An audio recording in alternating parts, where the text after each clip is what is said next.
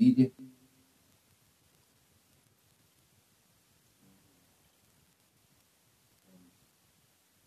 Conectando aqui agora para fazer a transmissão no YouTube, no Facebook, Twitch, Troll. Amém? Estamos conectados. Aleluia. Glória a Jesus. Deus é bom. Sua misericórdia dura para sempre. Amado, eu quero trazer para a nossa meditação neste momento uma passagem que está, que está no livro de Salmo 68. Amém? Glória a Deus. Então vamos. Diz assim: Que Deus se levante, seja espalhado, os seus inimigos fujam dele os seus adversários. E tu os dissipe, assim como o como a cera se derrete no, na presença do fogo, assim pereçam os ímpios na presença de Deus. Alegrem-se, porém, os justos, exultem diante de Deus, regozijem-se com grande alegria. Glória a Deus, regozijem-se com grande alegria. Amados, este é um salmo davídico, amém? É um salmo de Davi. Aleluia. Amados, é fato, a gente entende aqui, quando a gente lê né, o, livro de Salmos, a gente vê muito assim, Davi falando dos seus inimigos, é, que Deus venha, como aqui, né, discípulo, que Deus ah, tem uns salmos de Davi que ele até fala para Deus matar seus inimigos, no sentido que as suas mulheres fiquem viúvas, seus filhos fiquem órfãos. E Davi falava dos seus inimigos humanos mesmo, amado. Ele tinha muitos inimigos. E Davi foi um rei que foi levantado como um guerreiro de Deus para poder, então, é, guerrear as guerras do Senhor em favor do povo de Israel. E ele não falava dos inimigos espirituais, ele falava dos inimigos humanos que se permitiam realmente se levantar, como os filisteus, por exemplo, que eram é, que se levantava né, contra a vida é, do povo de Israel. Então, aqui ele fala exatamente sobre isso, sobre essa condição, sobre essa posição é, de Deus com relação a, aos inimigos, com relação aos ímpios. Eu, eu já expliquei aqui sobre a condição do ímpio, né, amado? O ímpio é aquele que, infelizmente, não está na, na, na, na cobertura do Senhor, não está debaixo das asas do Altíssimo, não está realmente é, na obediência aos mandamentos, aos princípios, aos estatutos. Ímpio é realmente aquela pessoa que segue seu próprio caminho, muitas vezes não tem uma religião, muitas vezes não tem uma fé, não tem uma prática de fé, e segue seu próprio caminho. Esse é o ímpio, que está lá fora, que ignora Deus, que desconhece Deus, que rejeita Deus, esse é o ímpio. Então tem aí várias características que se colocam na condição do ímpio, mas é, nosso Deus é maior, amém? E tem aqueles que realmente buscam a Deus, tem aqueles que realmente temem a Deus, tem aqueles que realmente reverenciam o Senhor, e esses também Deus tem cuidado deles. Amém? Então aqui o salmista fala assim, que Deus se levante. Que Deus se levante. E é tão interessante, amados, que quando Deus chamou Abraão né, para ir para a terra, que Deus iria dá-lo como promessa, em um dado momento, depois de 25 anos já caminhando com Deus ali, e já um ano ali para vir o, o, filho da promessa, que era Isaac, Deus envia então três anjos. Dois era para descer para Sodoma e Gomorra, Gomorra, e um anjo era para estar tá ali para dar as boas novas a Abraão que Sara iria engravidar e que daí um ano ela teria um filho em seus braços. E é tão interessante pensar porque a Bíblia disse que Deus desceu para ver realmente o que estava é, se dizendo, falando, do que realmente aquele mau cheiro de Sodoma e Gomorra estava subindo. E quem que desceu? Dois anjos da representação de Deus. Então, as pessoas, às vezes, podem não acreditar, mas eu acredito assim. Ele, Deus, ele se levanta do seu trono e olha para a terra. A Bíblia diz que todos os habitantes da terra estão diante dos olhos dele. Mas há casos específicos, há momentos específicos, amados, que Deus se levanta mesmo, envia um anjo na sua representatividade. Esse, dentro da hierarquia dos anjos, não é um anjo comum. Eu acredito que seja um querubim, um serafim, um anjo bem específico na representatividade de Deus. São daqueles anjos que estão bem mais próximos de Deus ali, louvando e adorando o Senhor. Santo, santo é o Senhor. Então Deus envia, como ele enviou para Abraão. Então é muito interessante, é bonito quando a gente lê na Bíblia que Deus se levantou do trono, né? E observou. É triste quando a gente vê que ele faz isso por causa de alguma coisa que o desagradou. E aí vai vir a manifestação da sua ira. Aí não é, aí não é brincadeira. Mas quando Deus se levanta por algo que alguém faz, que chama a sua atenção, que alegra o seu coração, amados, isso é, é lindo demais, isso é maravilhoso. E Davi era um cara que ele tinha essa intimidade com Deus, ele, ele tinha essa, essa conduta diante de Deus, que ele sempre chamava a atenção de Deus. Ele dependia sempre de Deus para as guerras, para tudo. Mas infelizmente não vigiou. Mas o que ele não vigiou foi para mostrar que, como homem, ele é pecador, como homem, ele é falho, e que era para ele sempre lembrar de onde que ele caiu e que Deus havia levantado e que realmente a humildade estivesse diante dele ali. Ele nunca se esquecesse quem, quem é Deus. Porque muitas vezes, amado, Deus permite que o espinho na carne sobressaia, porque, porque, a pessoa, porque a pessoa não fique soberba, orgulhosa, se achando. Mas mesmo acontecendo isso, tem pessoas que são orgulhosas, que não se deixam ser curadas, ser libertas, ser transformadas para glorificar a Deus. Então aqui o salmista fala assim, que Deus se levanta sejam espalhados seus inimigos. Olha isso. Perdão, amado. Que sejam espalhados os seus inimigos. Davi sabia que, que os filisteus, os inimigos de Israel, não eram inimigos somente de Israel, eram inimigos de Deus também. Eram principalmente inimigos de Deus. Eu e você precisamos entender, amado, que tudo que se levanta contra a nossa vida não é contra nós, é contra Deus. Nós somos a menina dos olhos, nós somos ungidos, nós somos separados, nós somos escolhidos, nós somos o povo eleito, nação escolhida. Amado, nós somos a menina dos olhos do Senhor. Então, quando alguém vem com injustiça contra a nossa vida, quando alguém se levanta contra a nossa vida, quando alguém é, se põe para ser é, inimigo contra a nossa vida, não é contra nós, é contra Deus. E nós não precisamos nos preocupar, amados, porque o nosso Deus é um Deus justo e age com justiça. Por isso, nós precisamos, como cristãos, ter uma conduta coerente à Bíblia.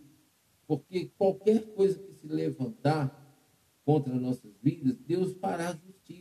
O problema é quando, infelizmente, a igreja se põe em querer fazer justiça com as próprias mãos e perde seus direitos diante de Deus, Deus então cruza os braços e fica lá esperando. Até que a pessoa se entregue e confie. Mas até que isso aconteça, a pessoa já tomou muita lenhada, a pessoa já decepcionou, já frustrou, já machucou, já entristeceu mais o coração de Deus. Então Davi era um cara muito dependente de Deus nas suas guerras, nas suas batalhas, para que ele fizesse exatamente como Deus o, direcionasse, porque ele sabia que ia dar certo, ele sabia que ele ia sair vitorioso naquela batalha.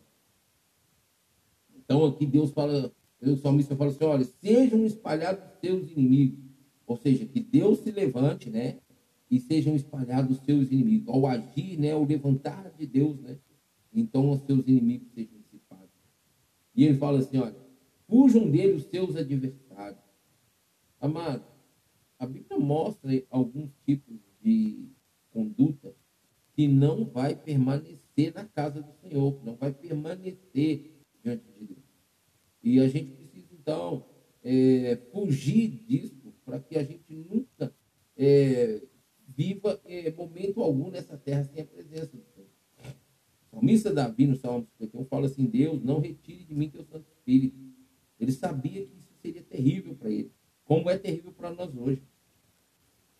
Amados, triste é para o homem, quando eu falo aqui generalizando homem e mulher, que permite por alguma vontade própria Deus ser afastado da sua vida por não compartilhar com aquilo que a pessoa deseja, com aquilo que a pessoa escolhe, ou está buscando viver, ou está vivendo. Sabe por quê, amados? Quando Deus se afasta, a casa fica vazia, a casa fica descoberta, desprotegida, sem a presença de Deus. Que casa é essa? O nosso coração. Porque quando a gente vem, então aquelas heranças adâmicas, aquelas mazelas, todas aquelas maldições, aqueles espíritos malignos que por oportunidade, legalidade ou herança se levantou contra a nossa vida e às vezes alojou em nossas vidas. Então, quando nós o reconhecemos, nós o recebemos, ele vem habitar em nosso coração, vem cuidar do nosso coração e julgar para fora, tirar de dentro do nosso coração todas essas mazelas, tudo que não presta. E colocar a nossa vida em harmonia, ligado sempre com ele. Então, quando um ser humano faz uma escolha, ela se coloca como adversária do Senhor, ela se coloca como inimiga de Deus. Por quê? Porque ela vai escolher as coisas do mundo, ela vai escolher as coisas desta vida. E a Bíblia diz lá em Tiago, capítulo 4, versículo 4, que aqueles que querem ser amigos do mundo se tornam inimigos de Deus. Sim. Aqueles que abandonam o Senhor serão envergonhados. Aqueles que abandonam o Senhor são, se tornam adversários do Senhor, porque quem não é contra ele, com ele é contra ele. Então, a Bíblia diz em Amós 3,3 que não andarão dois juntos, não houver entre eles acordo. Se eu não entro em acordo com Deus, não é Deus em acordo comigo, não. Eu não entro em acordo com Deus, amados. Então, eu não tenho como andar com Ele. Ele é Deus, Ele é soberano, Ele me criou. E eu tenho que entender que Ele conhece o futuro, Ele sabe o que é melhor para mim. E eu tenho que me dispor na fé, na confiança, que tudo que Deus proporar, é, vir propor a mim, presente e futuro, é, é bênção. Porque Deus não quer minha destruição, Deus não quer minha desgraça, Deus não quer minha vergonha, Deus não quer meu tropeço, Deus não quer minha queda. Pelo contrário, Deus tem e quer o de melhor para mim. Então, amado, aqui o salmista Davi estava falando dos inimigos humanos, que eram os povos vizinhos ali, né, em volta da, da, da, das tribos de Israel, onde eles estavam ali acampados, onde eles tomaram posse daquelas terras. E eles, principalmente os filisteus, foram é, os grandes inimigos do Senhor aqui, antes de, de, de Davi, né, sempre foi o Egito, depois veio os filisteus, depois ali vem os, o, o, os sírios, depois vem os babilônicos, e aí depois entra é, já o tempo de, do Novo Testamento, entra Cristo, e aí a gente vê né, tanto os judeus quanto os romanos se levantando contra Cristo, os romanos se levantando contra os cristãos. Uma coisa assim, que toda a vida houve e haverá enquanto Jesus não voltar pela segunda vez. Agora, qual é a sua posição? Qual é a sua conduta? Qual é a sua condição? Você é com Deus ou é contra Deus? Você está hoje dentro de uma igreja evangélica, você acredita que você está com a sua vida totalmente entregue, disposta no altar de Deus, que você realmente pertence ao Senhor, que você tem um dono que é Jesus Cristo, ou você está dentro de uma igreja como um religioso e você é mais amigo do mundo e totalmente inimigo de Deus? você é amigo do mundo, você se faz inimigo de Deus. Eu não quero isso para minha vida, mano. Qual é a sua condição? Responda para você. Qual é a sua vida? Como está? Qual é o seu estilo de vida? Eu escolhi, amado, ter um estilo de vida cristão, evangélico, bíblico. Exemplo para mim, Cristo. É Ele meu modelo. Eu entreguei minha vida para o senhorio dele, porque não tem outro para cuidar de mim melhor do e o mais importante, amados, é a eternidade. É isso que conta. É a eternidade. Como está a sua vida? Seu relacionamento com Deus? Como está seu relacionamento com a palavra de Deus, amados? Como realmente você tem vivido? Como realmente você tem andado nessa terra? Como as pessoas estão te vendo? Como você é visto? O que as pessoas falam de você? Elas falam de você pela presença de Deus, pelo reino de Deus na tua vida. As pessoas olham para você com credibilidade de que existe um Deus diferente, existe um Senhor realmente diferente, um, um reino totalmente diferente, que a qual esse, a qual nós servimos e nos entregamos. Pois é. Aqui, Davi estava falando dos inimigos, é, de grandes exércitos que se levantaram contra Israel mas trazendo para a realidade de hoje, nós temos os inimigos humanos, que infelizmente se permitem por inveja, ciúmes e tantas outras sementes do diabo em seus corações se levantar contra a nossa vida. Nós temos o inimigo espiritual, que é Satanás e seus demônios, e a Bíblia diz que nossa luta não é contra carne e sangue. Amém? A nossa luta é contra principados e potestades do reino das trevas, mas nós só podemos lutar contra essas potestades tendo o nome e o sangue de Jesus como selo sobre nossas vidas. Aí ele diz assim: que tu os dissipe, dissipe quem? Os adversários, os inimigos, assim como o vento leva a fumaça. Meu Deus, é isso, né? Quem se permite humanamente ser inimigo de Deus, do povo de Deus, é assim. É. Como a cera se derrete na presença do fogo. Amados, deixa eu abrir um parênteses aqui nessa questão da cera se derreter na presença do fogo. A Bíblia nos chama a ser sincero. O que é sincero? Sem cera. Ou seja, diante de Deus não haja derretimento em nós por aquilo que a cera nos mascarou. E esse é o problema que nós estamos. Esse tem sido um dos males da igreja nesse século XXI. As pessoas não são sinceras com Deus nem com elas mesmas. A Bíblia diz que Deus é amor, mas ele é fogo consumidor. Então, quando o fogo da presença de Deus vem por justiça diante de uma pessoa que ela está toda cheia de cera, mascarada, moldada pelos princípios e os padrões desse mundo, regida ela pelos princípios desse mundo, quando a presença de Deus, como fogo, aproxima, então essa cera se derrete. Essa cera está na representatividade do mundo, os princípios do mundo, os padrões do mundo, as pessoas permitem ser amoldadas por ele. Mas quando uma pessoa também se converte de todo o coração, se entrega de todo o coração para Deus, Deus então a presença, a glória dele, esse fogo da presença de Deus, começa a derreter, tirar essas máscaras cera acaba moldando na vida, na vida da pessoa. E essa libertação vem também a cura, a transformação, e onde muitas vezes as pessoas realmente são é, grandes instrumentos como embaixadores do reino de Deus. É assim que eu fui transformado, é assim que aconteceu na minha vida. Quando a presença de Deus veio, o fogo da presença de Deus, da glória de Deus, o Shekinah de Deus confrontou a minha vida. Tudo aquilo que estava de ser em mim foi derretendo. Foi tirando tudo aquilo que era mentira, falsa, que era inverdade, que era engano na minha vida e contra a minha vida, coisas que por onde eu passei, onde eu estive, aquilo que eu busquei, a forma que eu busquei, buscando Deus, foram caindo por terra. E o verdadeiro Nilo, que foi criado à imagem e semelhança deles, então veio à existência, está aqui hoje a cada dia sendo transformado para glorificar o Pai. Quando ele fala que, olha, que tu os discípulos, assim como o vento leva a fumaça, como a cera se derrete na presença do fogo, amado, o fogo consumidor, a Shekinah de Deus, glória de Deus um dia vai nos confrontar. E nesta hora, nós, os cristãos evangélicos, verdadeiramente, não vamos ter cera, porque elas já foram é, derretidas da nossa vida, já foram removidas da nossa vida, foram retiradas da nossa vida e nós vamos apresentar diante de Deus com sinceridade. Mas aqueles que infelizmente até já partiram deste mundo, com a cera deste mundo em moldar a sua vida, o seu caráter, eles vão ter que chegar diante de Deus.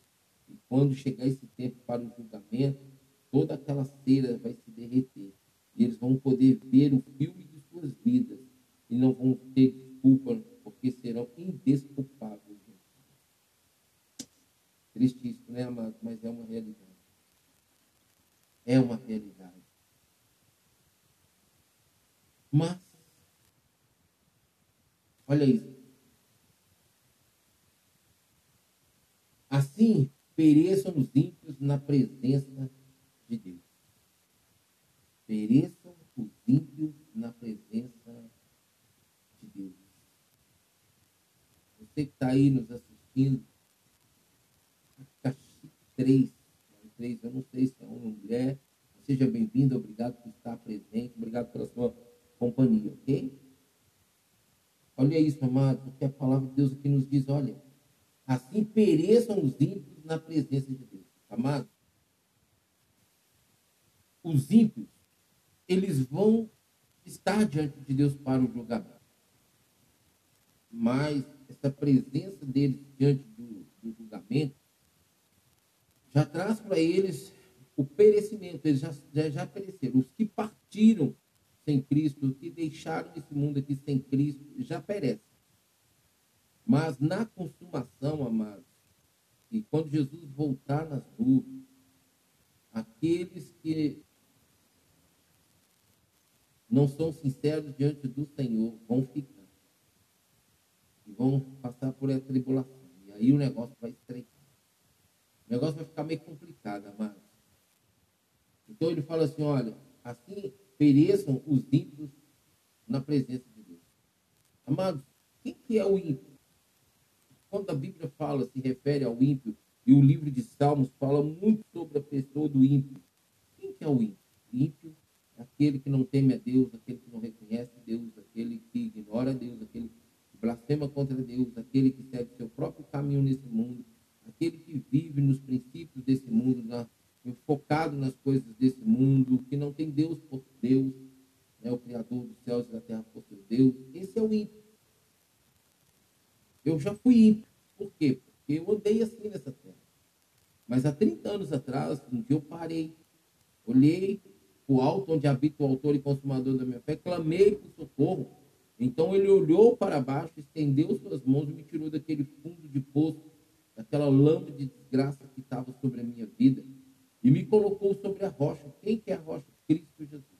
E a Bíblia diz que ele colocou, e é verdade, um novo canto em meus lábios, ou seja, então a minha vida, meus lábios, a minha boca começou a declarar, proclamar a grandeza desse Deus, a pessoa desse Deus maravilhoso. Mas o ímpio, infelizmente, ele não tem esse tipo de vida, esse estilo de vida. Pelo contrário, tudo que é de Deus, tudo que é Deus, com Deus, para Deus, ele ignora. Esse é o ímpio. Então a Bíblia fala que eles pereçam diante da presença de Deus. E perecem mesmo. Perecem mesmo.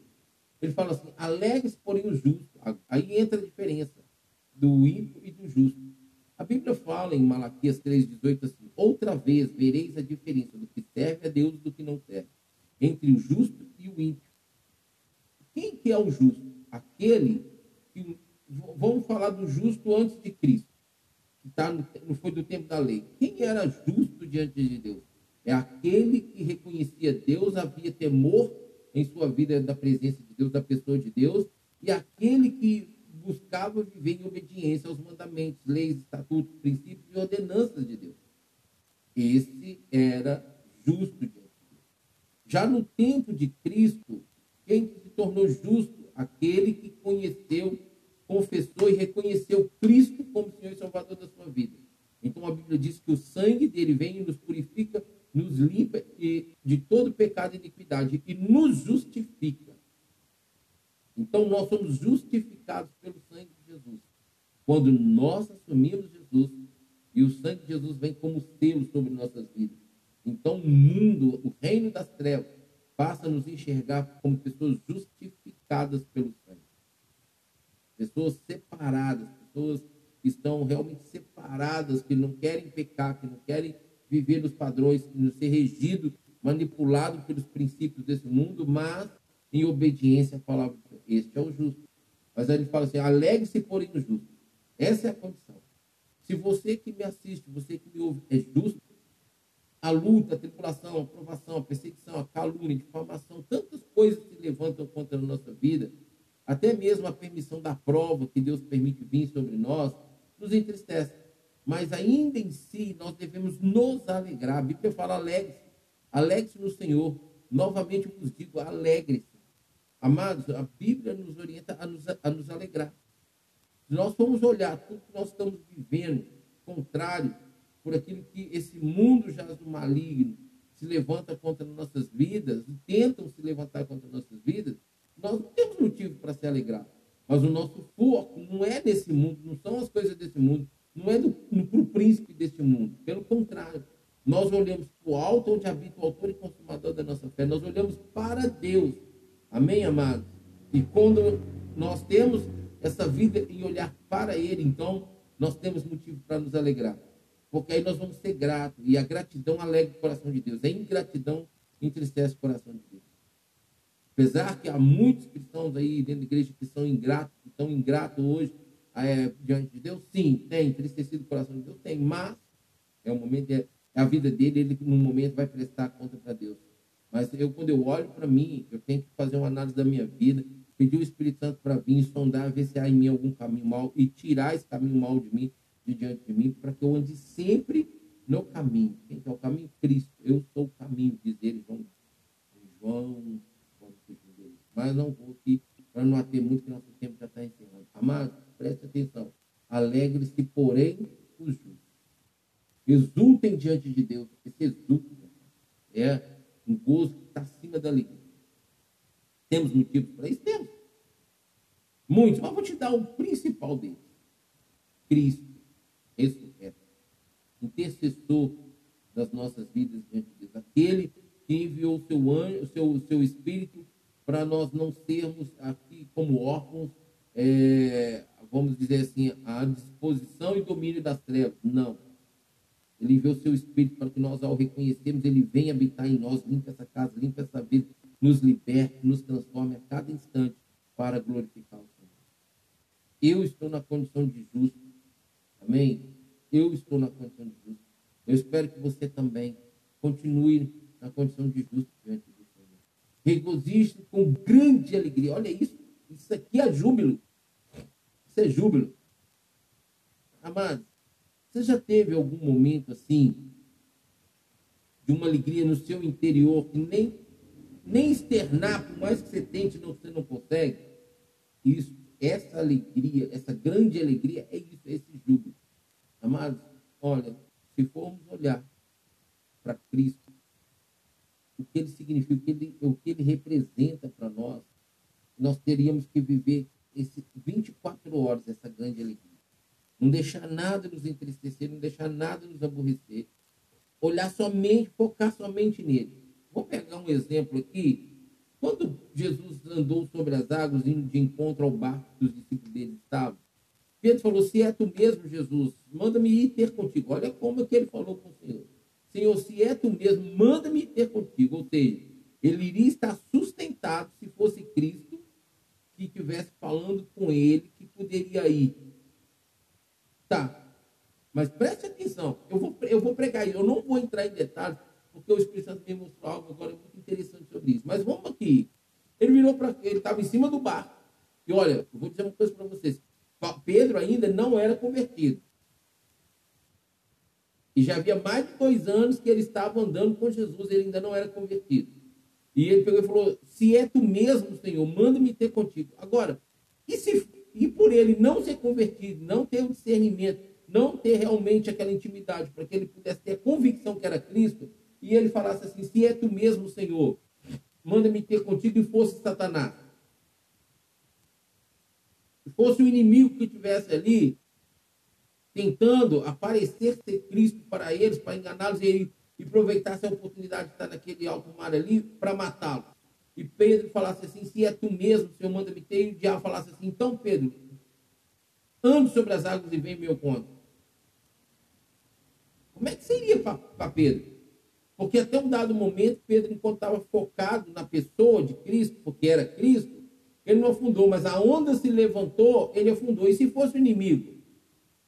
Você acha que o inimigo ia tirar ele daquele afundamento? Não, o inimigo ia deixar ele afogar, morrer afogado. Pedro ainda não era convertido. Eu vou pregar sobre isso. E provavelmente eu vou trazer essa mensagem hoje à noite. Ou eu vou ter, eu vou ter trazer ela hoje não, na madrugada com Deus, meia-noite que eu começo a madrugada com Deus, porque aí eu vou ter mais tempo para destrinchar essa palavra no texto ali e podermos meditar melhor sobre isso. Amados, isso é muito sério. Mas enfim, preste atenção. Se eu e você estamos em comunhão profunda, tremenda com o Senhor, nós temos que viver assim, ó, essa grande alegria. Mas nós somos seres humanos, amém? Deus entende, compreende. Quando nós não deixamos ser dominados por, pela tristeza, pela uma grande tristeza, uma grande angústia, então Deus vem nos libertar. Mas quando a pessoa se deixa, porque quer usar para chamar atenção, por algum outro motivo, ela se deixa dominar, que é o que se chama aí hoje depressão, transtorno bipolar, síndrome do pânico, essas porcaria tudo aí que o diabo tem lançado sobre a humanidade. Porque isso é o diabo lançando, mas não, não tem cabimento, nós não podemos permitir uma coisa dessa. Mas olha, o salmista Davi falou assim: por que está batida dentro de mim, minha alma? Somos ser humano, ele mostrou que nós, mesmo ele é um homem segundo o coração de Deus, com toda intimidade, com todos os benefícios que ele tinha de Deus e do seu reino, ele reconhecia que a alma dele se, se angustiava. E ele fala, por que está batida dentro de minha alma? Por isso que eu sempre falo aqui, amados, dê ordem à tua alma contra tudo aquilo que ela está buscando ou está tentando se deixar escravizar das coisas, dos princípios e padrões desse mundo. Porque nós não somos escravos disso, nós somos escravos de Jesus Cristo, do seu evangelho, amém? Não das coisas, princípios desse mundo. Não é o mundo que rege a minha vida, não são as crises, não são as guerras, não são as circunstâncias, não são as... Não é isso que rege a minha vida. Eu tenho um dono que se chama Jesus Cristo. Por isso eu estou alegre, eu fico alegre. Amados, às vezes tem dia que a batalha no mundo espiritual que eu não consigo discernir o que está acontecendo, minha alma fica batida. Aí eu venho aqui para a rádio. Aí eu vejo um entrando, e vejo outro, e outro, e outro. Isso vai alegrando meu coração.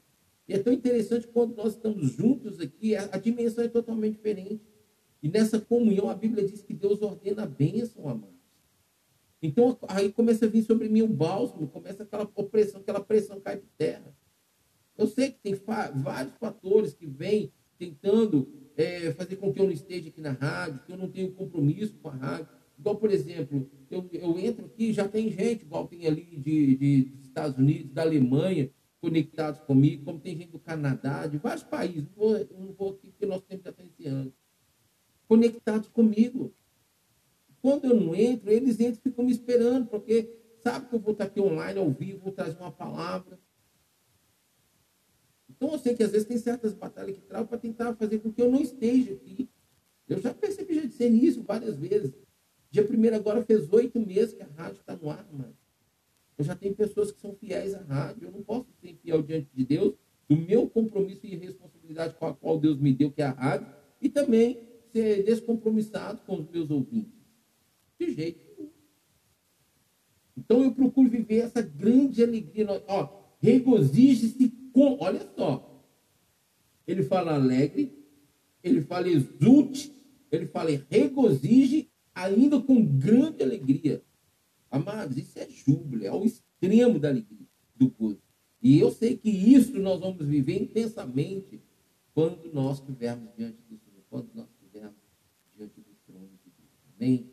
Vamos ser julgados não para condenar, ser condenados.